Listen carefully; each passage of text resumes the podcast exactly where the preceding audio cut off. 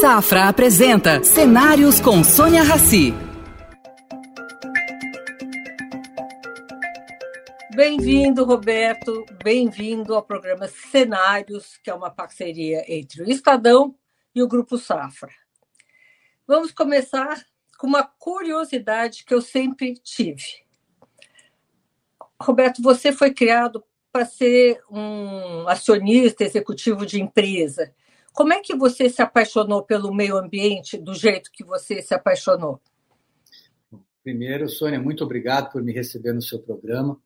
Ah, você sabe que eu gosto muito de você já há muito tempo. E é Versa Vice.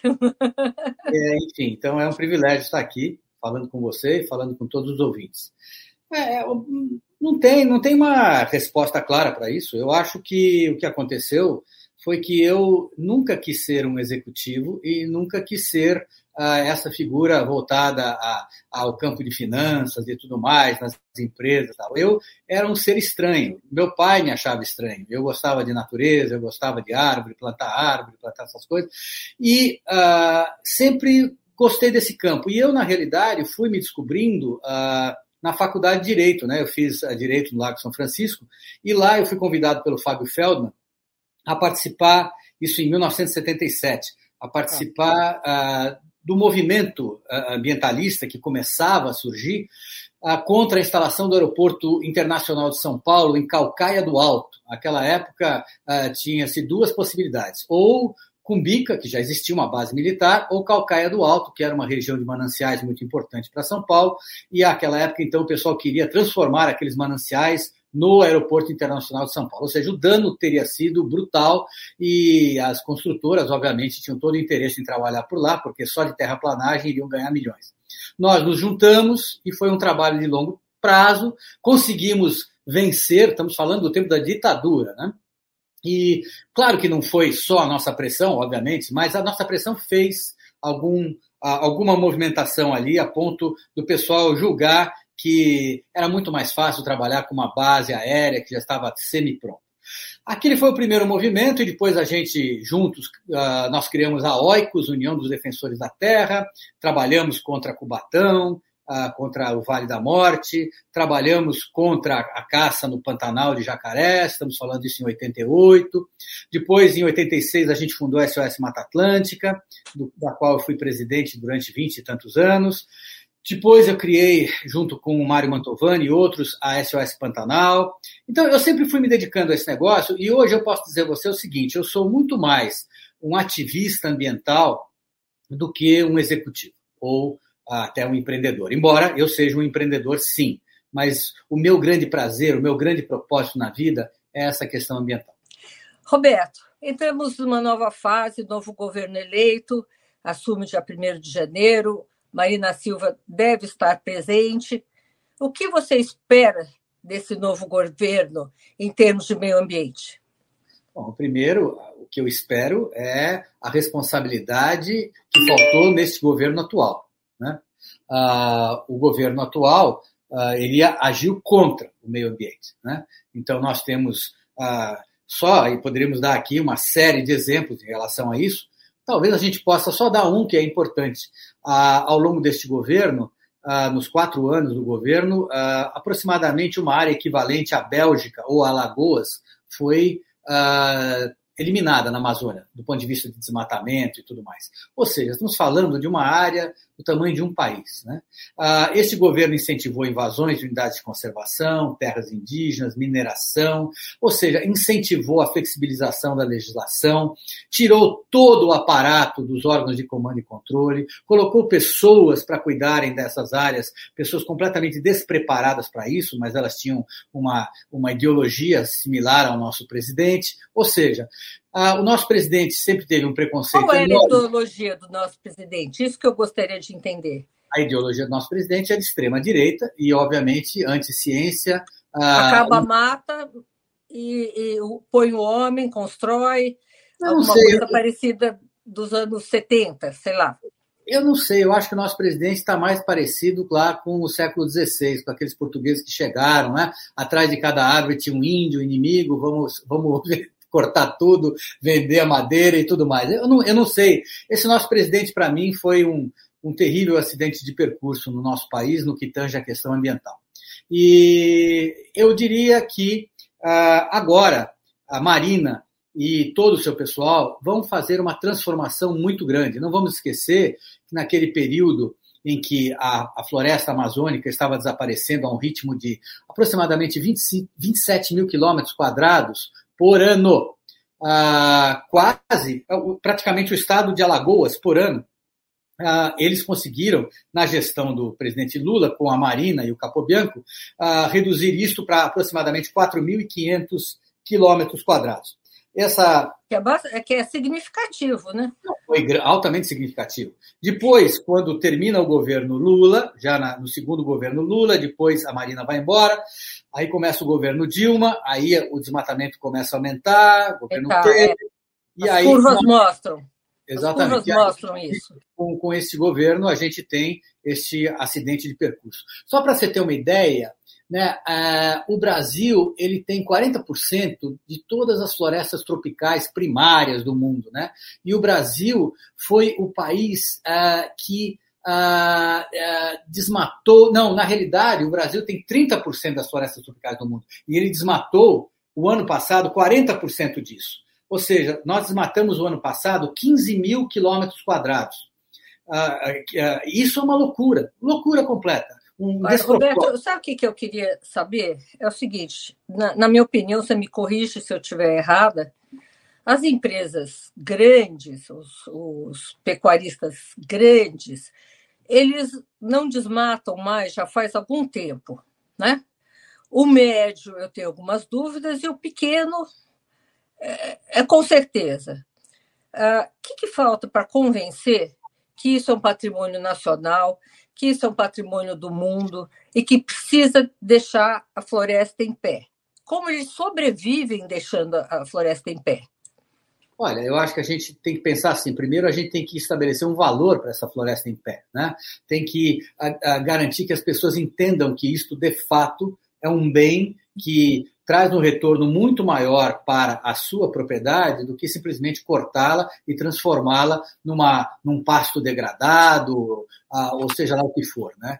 É, quando você imagina, estava fazendo uma análise, nos últimos 40 anos, Sônia, é, o Brasil perdeu o equivalente a 83 milhões ah, de hectares, dá mais ou menos 830 mil quilômetros quadrados, e ah, essa área na Amazônia, ela praticamente 10% desta área estão aproveitáveis para, para soja e para, uh, para soja principalmente.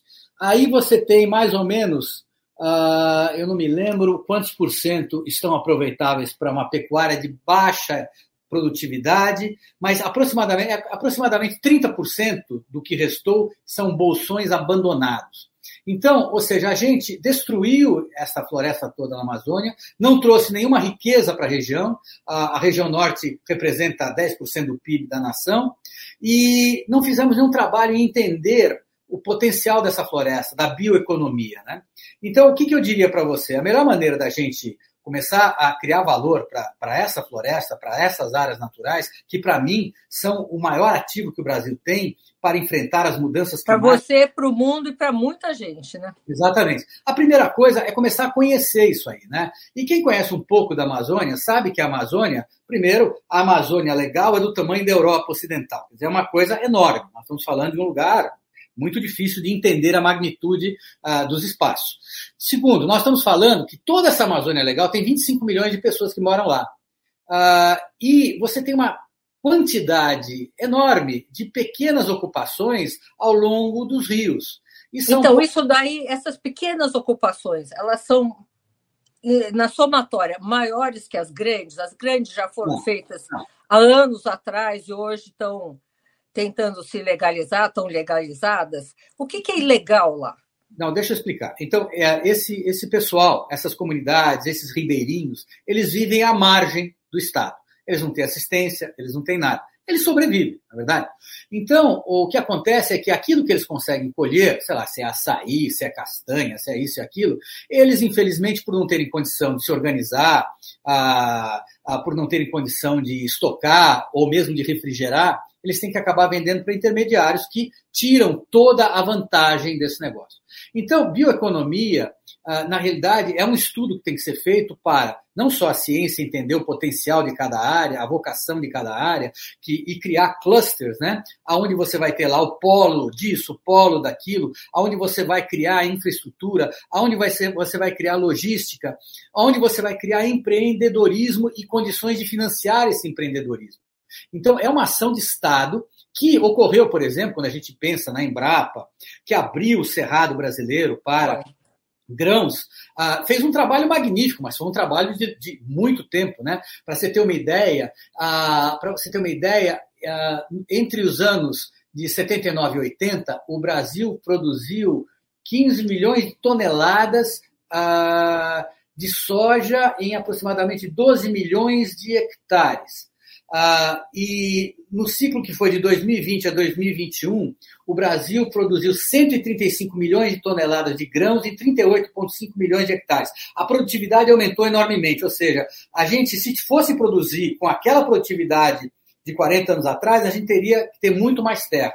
Hoje, a gente não tem essa necessidade, graças a um trabalho hercúleo da Embrapa e de todos os empreendedores, os, a, a, o, do, do agronegócio que trabalharam e trabalham duro para transformar isso em riqueza.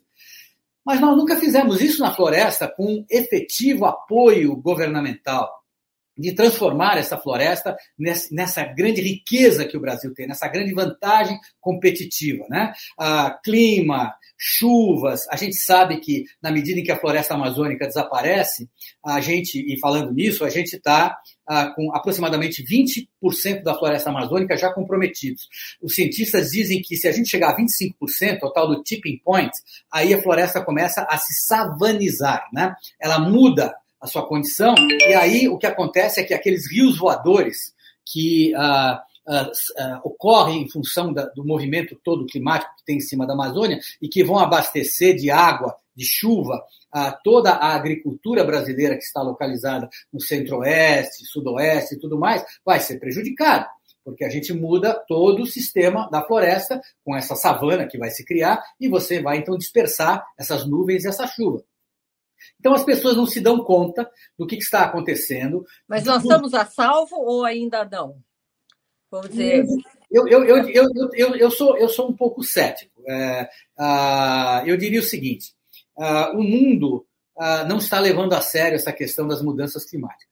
É, tanto que nós já estamos nessa cópia aí agora 27 e ainda ficam discutindo firulas e não se chega a conclusão nenhuma. Eu acho que o problema decorre da nossa a nossa condição de espécie humana, né? quer dizer, as nossas prioridades. Quando, Sônia, você imagina que no mundo a gente gasta por ano mais de um trilhão uh, e 500 bilhões de dólares em armamento por ano, e a gente não consegue achar os tais 100 bilhões de dólares que o pessoal tinha definido investir ah, na, nas mitigações e adaptações climáticas, aí você vê para onde a nossa espécie vai. Né?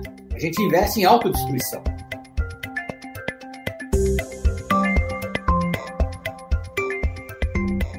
Eu noto, Beto, nos jovens, uma consciência muito maior. Os bancos não vão mais financiar quem desmata, o, o jovem não vai mais aceitar comprar ou consumir produto de quem desmata. É, eu acho que nós estamos no caminho bom. O problema, que até estava te perguntando, foi a pergunta anterior, ah, a velocidade disso está condizente. Vamos dizer, nós, ah, dos 25 milhões, ah, nós chegaremos aos 25 milhões de desmatamento e Não, teremos uma savanização? 25% da floresta desmatada, né? Dizem que a, a gente pode chegar a uns 22, 23% aqui nos próximos anos. Eu diria que nós estamos chegando muito perto desse momento de uh, risco para a floresta, mas não há dúvida nenhuma que a gente tem condição de reverter muitas coisas, porque essas áreas que eu mencionei a você, que foram degradadas na Amazônia nesses 40 anos, elas estão ali para você poder uh, replantar, para você poder, obviamente, reaproveitá-las de forma adequada. Né?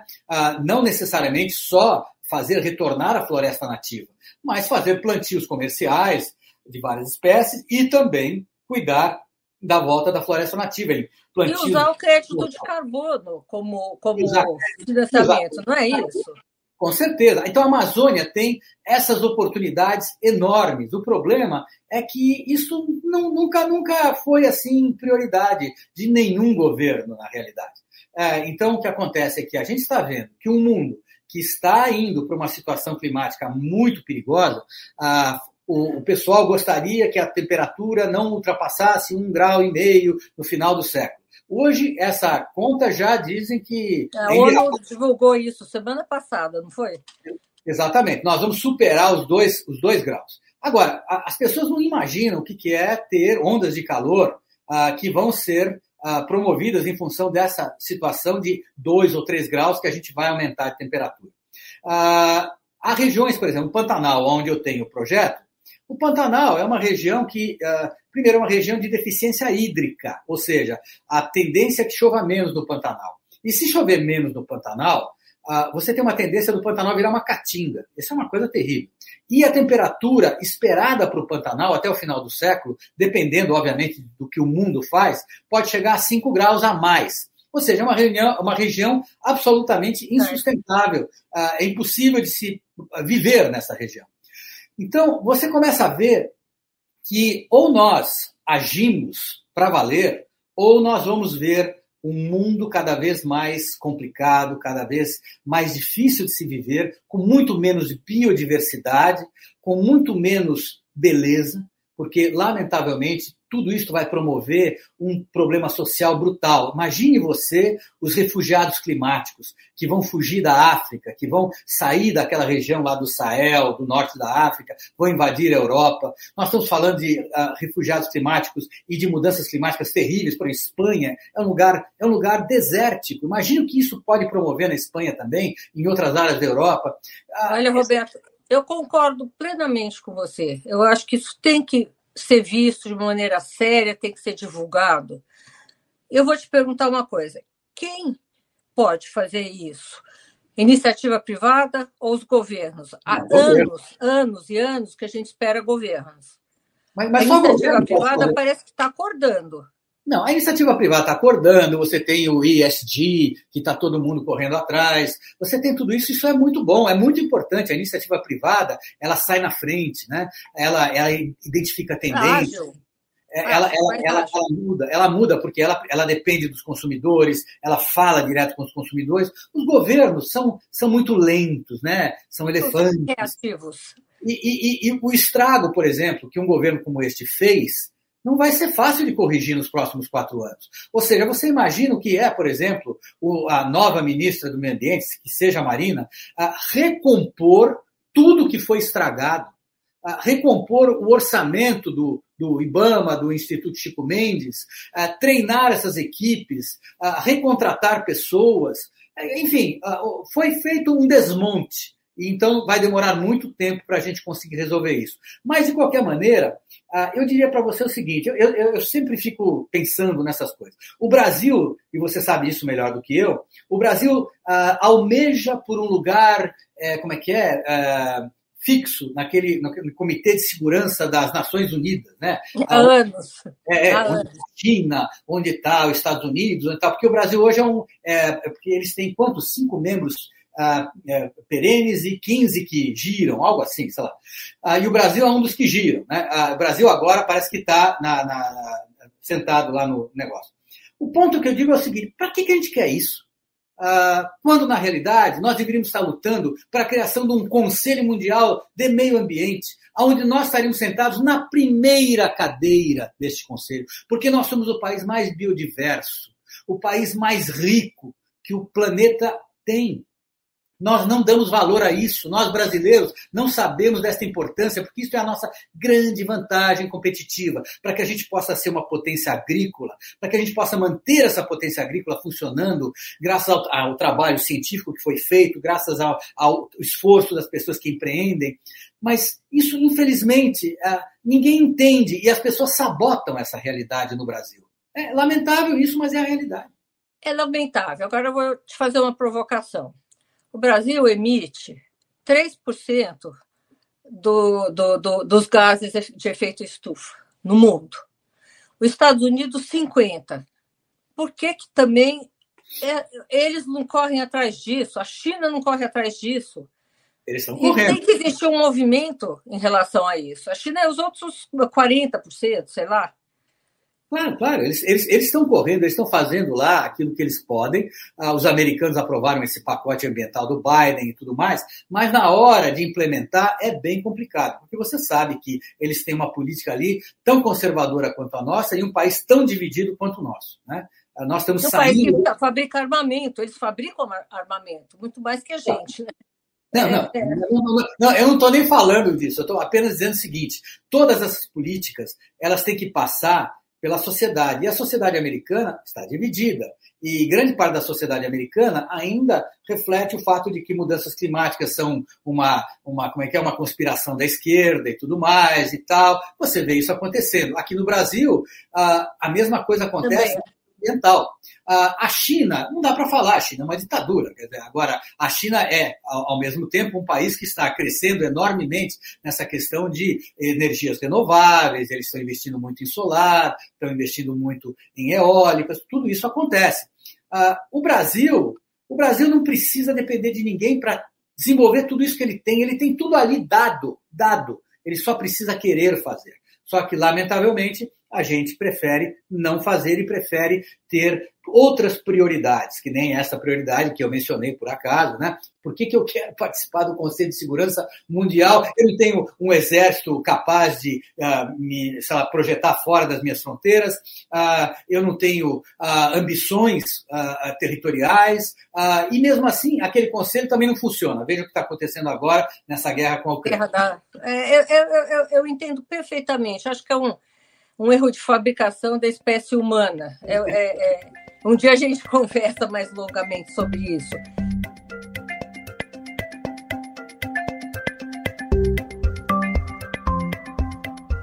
Vamos dizer o seguinte: o governo federal tem uma parte significativa nas ações de combate ao desmatamento, a, a morte de rios, etc.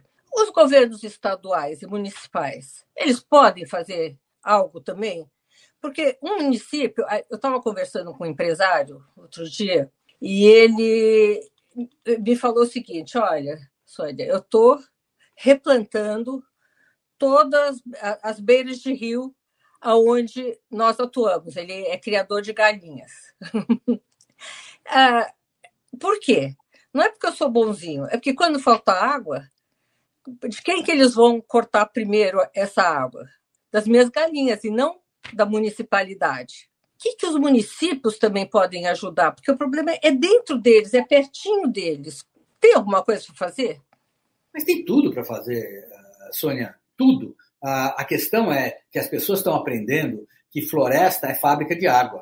Então, quando você fala em recuperar, restaurar ambientes, você está falando em aumentar a produção de água nessas regiões. Você sabe, como você é membro do Conselho da SOS Mata Atlântica, você sabe o que a gente conseguiu fazer aqui em Itu, numa área de 500 hectares. Maravilhoso, é. Uma área, uma área, uma área espetacular. É, uma área é tá chocante. Era uma área da Tudo replantada. Exatamente, que hoje é uma área da Heineken, e essa área, ah, eles nos ah, deram incomodato essa área, ah, eram 500 hectares de floresta, ah, de floresta, desculpe, de pasto degradado.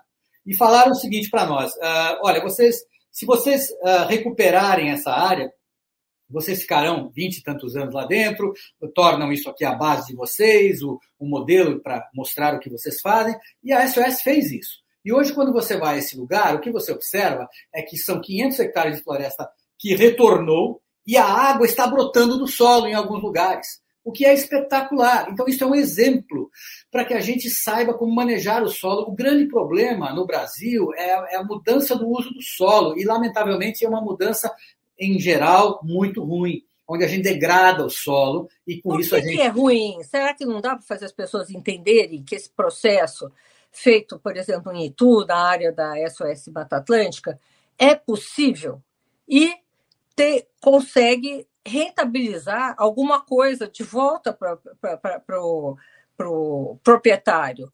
Não, Existe. O, é, o primeiro ponto é o seguinte, né? A, a, a, todas as propriedades têm as restrições legais, como, por exemplo, reserva legal, né, a, a, área de proteção ambiental e tudo mais, a, área de proteção permanente. Então, o que, que você tem que fazer? Uh, você tem que reconstituir essas áreas caso elas tenham sido degradadas. Né? Esse é o primeiro ponto.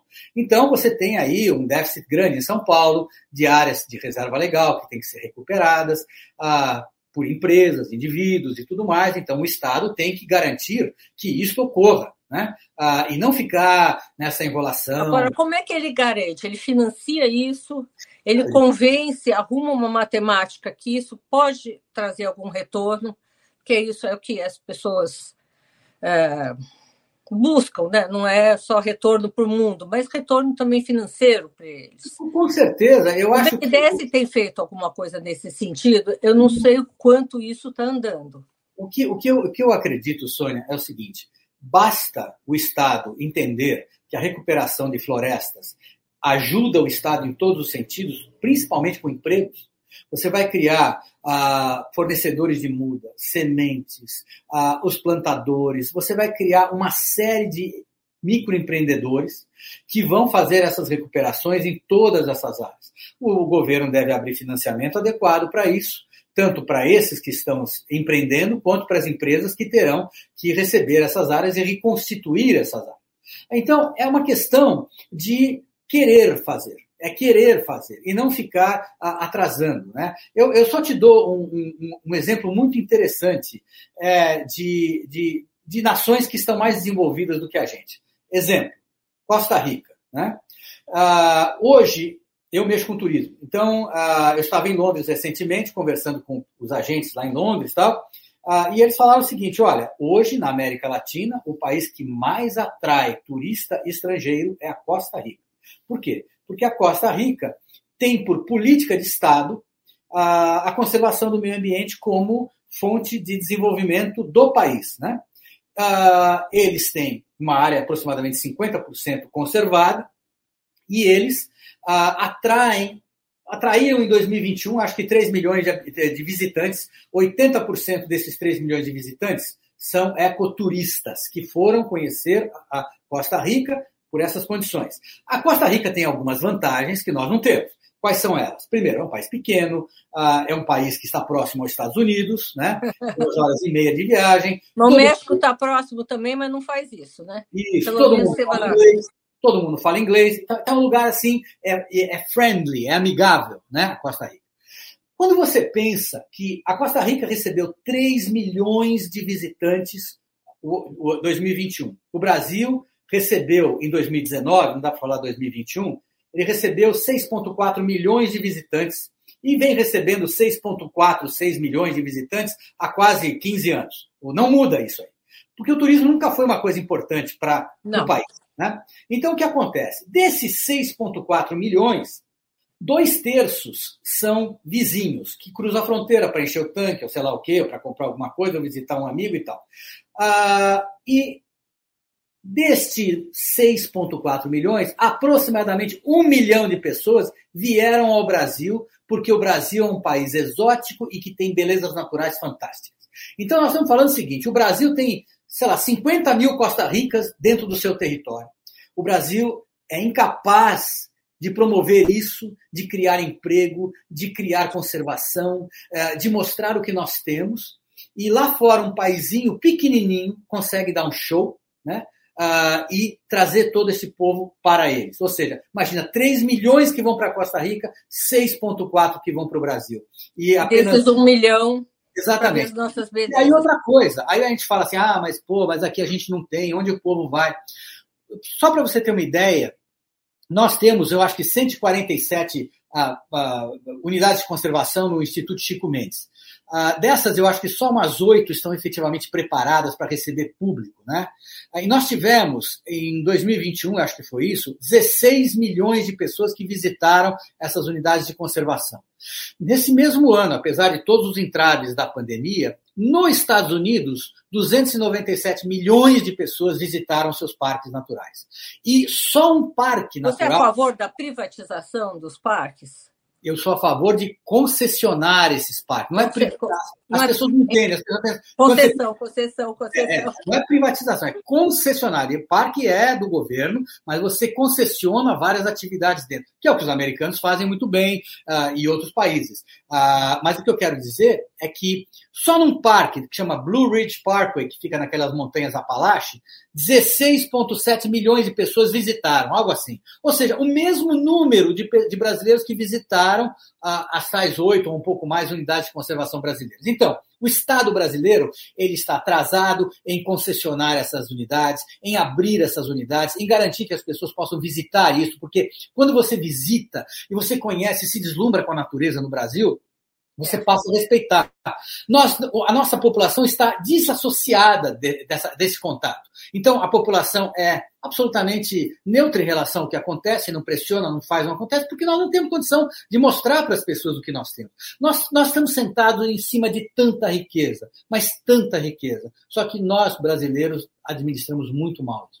Eu concordo com você, Roberto. Agora, você, eu fiquei pensando, por que será que a Costa Rica faz isso bem, o Brasil eu estou há anos ouvindo que isso vai ser feito, que o turismo vai ser priorizado, que enfim. Uh, aí me veio uma seguinte ideia: o turismo é uma fonte de renda importante na Costa Rica. É, no Brasil, não é porque ninguém tornou, também não deu incentivo. E aí se baseia da agricultura, da, enfim, indústria, em outro, outros pilares que não os pilares que sustentam o meio ambiente, né? É, como mudar a mentalidade dos governos em relação a isso? Que o turismo é importante, traz retorno e é vital para o Brasil e para o mundo. Olha, o, o, o, turismo aqui no Brasil, acho que ele, uh, ele, ele representa, acho que 7% do PIB brasileiro. Lá na Costa Rica, ele representa 50% do PIB. É, que é imaginei. Exatamente. Uh, eu, eu diria o seguinte: o Brasil, ele, uh, e não é porque nós somos brasileiros, estamos falando aqui, mas é muito difícil você ver um povo mais hospitaleiro do que o povo brasileiro. É difícil. Como a gente recebe as pessoas, recebe em casa, recebe, sei lá, recebe, é, é, atende, sorri, tem um sorriso, sabe? É, é uma coisa muito diferente. Nós não sabemos capitalizar isso aí. Quando a gente tinha aquele famoso soft power, né, que é, no momento que o Brasil era considerado, ele nunca teve um hard power, né, ele tinha um soft power, a cultura, a diversidade, a, a música, a natureza, a beleza e tal. Isso foi tudo cancelado nesse último governo aqui, lamentavelmente.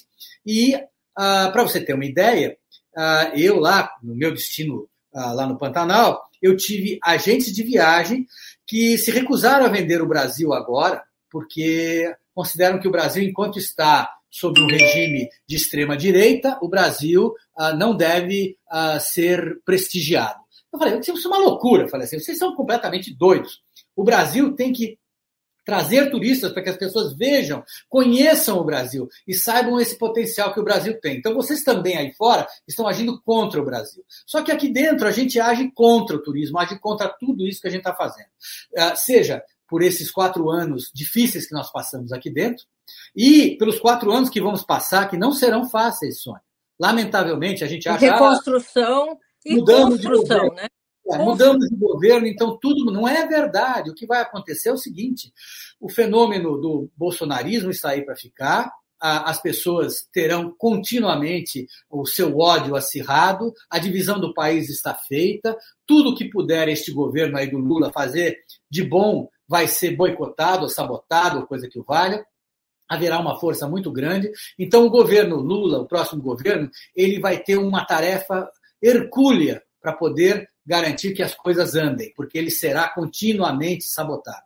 Agora, o que eu digo é que se o Brasil conseguir se reequilibrar, se nós conseguirmos novamente parar de, de, de, de, brigar, de nos dividir, desse ódio que foi criado e tudo mais, nunca tinha visto uma coisa dessa na minha vida, uh, eu acho que a gente começa a entender o que somos, a beleza que temos e começar a, a mostrar isso para fora, criando condições para que as pessoas venham aqui, conhecer as belezas naturais brasileiras, que é exatamente aquilo que mais as atrai a vir ao Brasil.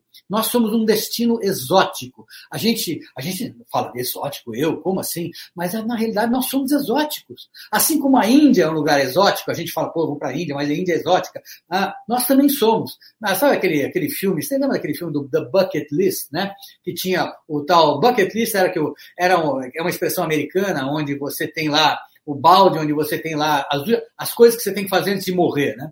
Então, o, o Brasil está nesse bucket list do, do, do, lugar exótico, né? Eu tenho que ir ao Brasil, pelo menos antes, para ver o que, que é esse lugar, né? Nós temos que tirar o Brasil do bucket list, nós temos que colocar o Brasil no mundo.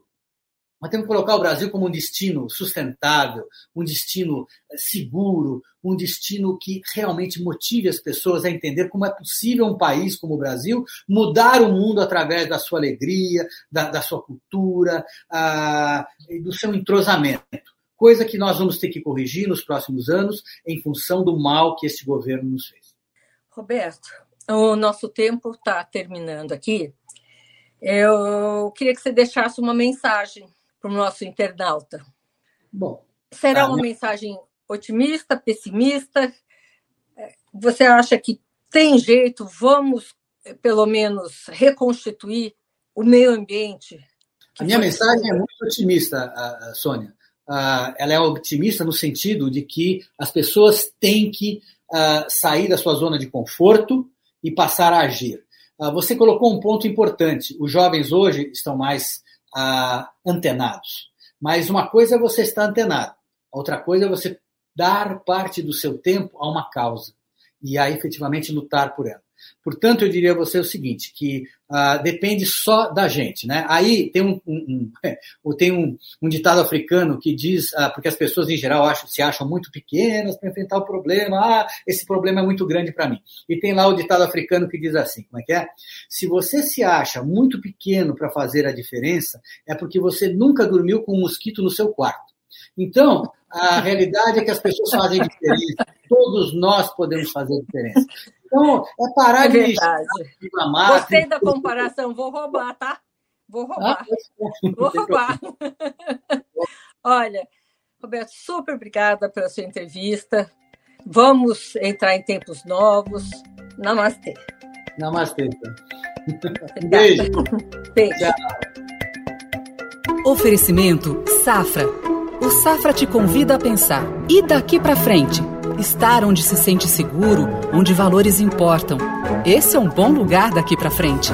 Daqui para frente, repense seus investimentos e conte com os especialistas do Safra. Abra sua conta e invista Safra. Saiba mais em safra.com.br.